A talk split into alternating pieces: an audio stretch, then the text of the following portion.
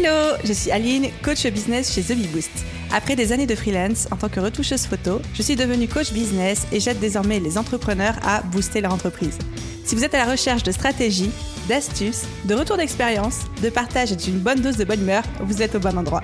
Dans ce podcast, seul ou avec mes invités, je vous partage tout pour vous inspirer au quotidien, vous aider à atteindre tous vos objectifs et faire en sorte que vous puissiez développer le business de vos rêves. Alors, installez-vous confortablement et c'est parti pour l'épisode du jour.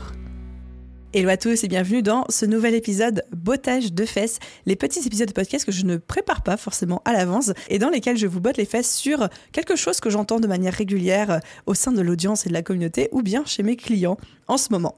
Et aujourd'hui, on va parler, et j'ai trop trop hâte, du fameux j'aimerais être sûr de prendre la bonne décision dans mon business. Comment est-ce qu'on fait quand on est entrepreneur, pour être persuadé, pour être certain de prendre la bonne décision dans notre business? Je suis sûre que vous me voyez venir avec mes gros sabots et vous savez déjà la première chose que je vais vous dire, c'est on n'est jamais sûr de prendre la bonne décision dans notre business. On n'est jamais sûr. La seule personne qui peut être sûre et qui peut vous dire oui, c'est ça la bonne décision pour toi, j'en suis sûre à 150%, c'est Madame Irma. Et Madame Irma ainsi que les boules de cristal n'existent pas.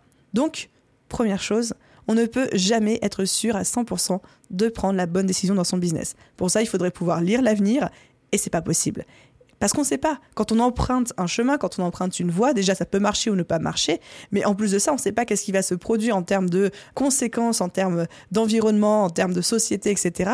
qui peut faire que la fameuse décision qui avait l'air d'être une bonne décision devient en fait une ramification dans laquelle il n'y a que des merdes qui arrivent, alors qu'une mauvaise décision finalement débouche sur un bon résultat de par les événements extérieurs, les opportunités, les coïncidences, etc. etc. Donc on ne peut jamais être sûr que ce soit la bonne ou la mauvaise décision. Ce qu'on peut faire par contre, c'est travailler sur notre instinct d'entrepreneur, travailler sur notre gestion des risques et surtout travailler sur notre thermomètre, notre intuition qui va nous dire est-ce que oui ou non les feux sont au vert ou plutôt au vert ou est-ce que oui ou non les feux sont plutôt au rouge.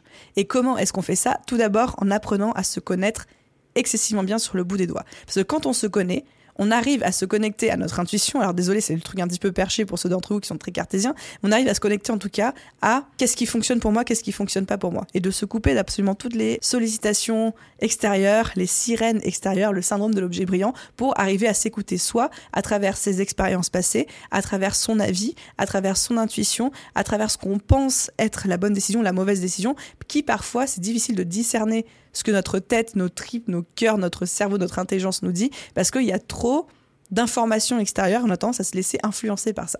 Donc première chose, se connaître soi pour savoir s'écouter et écouter l'avis de notre tête, l'avis de notre cerveau, l'avis de nos tripes, savoir distinguer aussi qu'est-ce qui est de la peur, qu'est-ce qui est de l'envie, qu'est-ce qui est de la FOMO, qu'est-ce qui est de la bonne décision. Donc tout ça, c'est la connaissance de soi.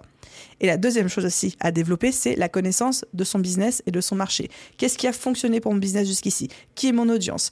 Quelles sont mes offres, quel est mon marché, comment sont mes clients, qui sont mes clients, quel est le contexte économique, social, politique, culturel, etc. Et quelles sont les bonnes décisions que je peux prendre par rapport à ça.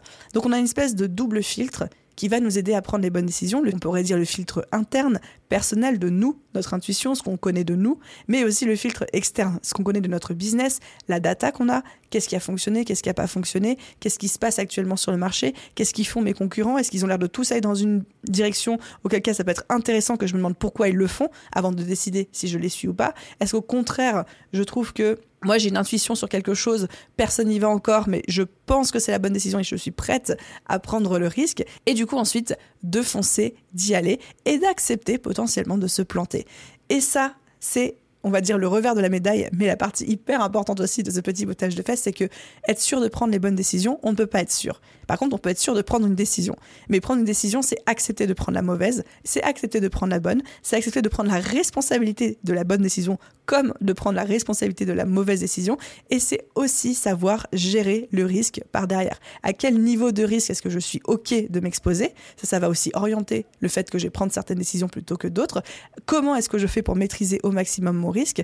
C'est un petit peu comme euh, quand on fait son profil d'investisseur juste avant de commencer à investir en bourse ou en crypto, etc. Quel est mon profil d'investisseur, quelle est ma, ma résistance au risque? Et tout ça, ça rentre évidemment en compte. Qu'est-ce qui va vous aider à prendre les meilleures décisions pour votre business? Un, d'avoir de la data, de l'historique et de vous baser là-dessus pour voir quel est le champ de vos possibilités.